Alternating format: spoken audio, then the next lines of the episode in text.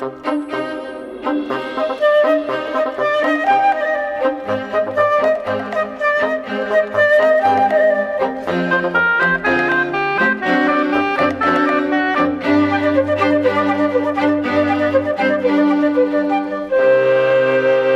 Esta doença sempre foi um enigma na psiquiatria. Mesmo com grandes avanços nos conhecimentos, ainda sobram dúvidas. Há a convicção de ter uma componente genética muito forte. Uma das provas é a percentagem estável de pessoas esquizofrénicas a nível mundial, 1%. E depois há também a grande incidência da doença em pessoas da mesma família.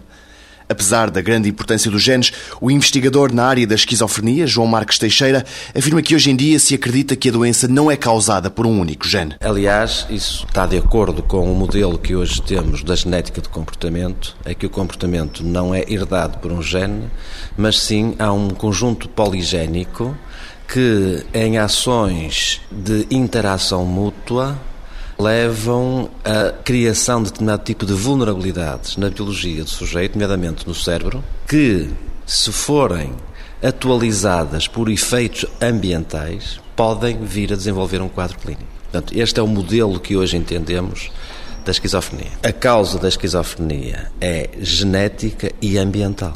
A genética avançou muito na esquizofrenia. Nós hoje temos uma dezena de genes candidatos, são genes que são potencialmente genes que estarão envolvidos no desenvolvimento dessa vulnerabilidade.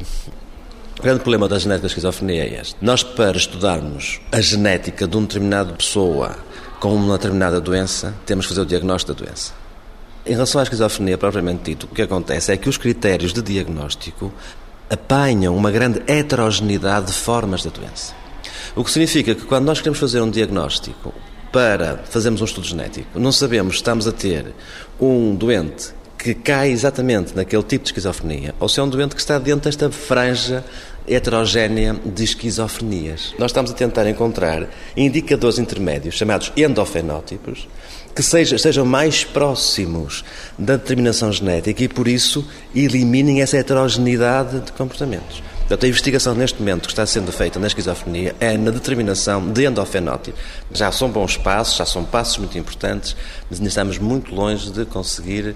Quer dizer, eu também não sei quando é que lá chegaremos, nem sei como é que chegaremos, nem sei quais são os caminhos que nos levam lá, mas eu penso que vai demorar menos tempo a chegar a isto do que demorou a chegar à, à descoberta do genoma, por exemplo. No próximo 125 Perguntas sobre Ciência, falamos de fluxos turbulentos e materiais granulares.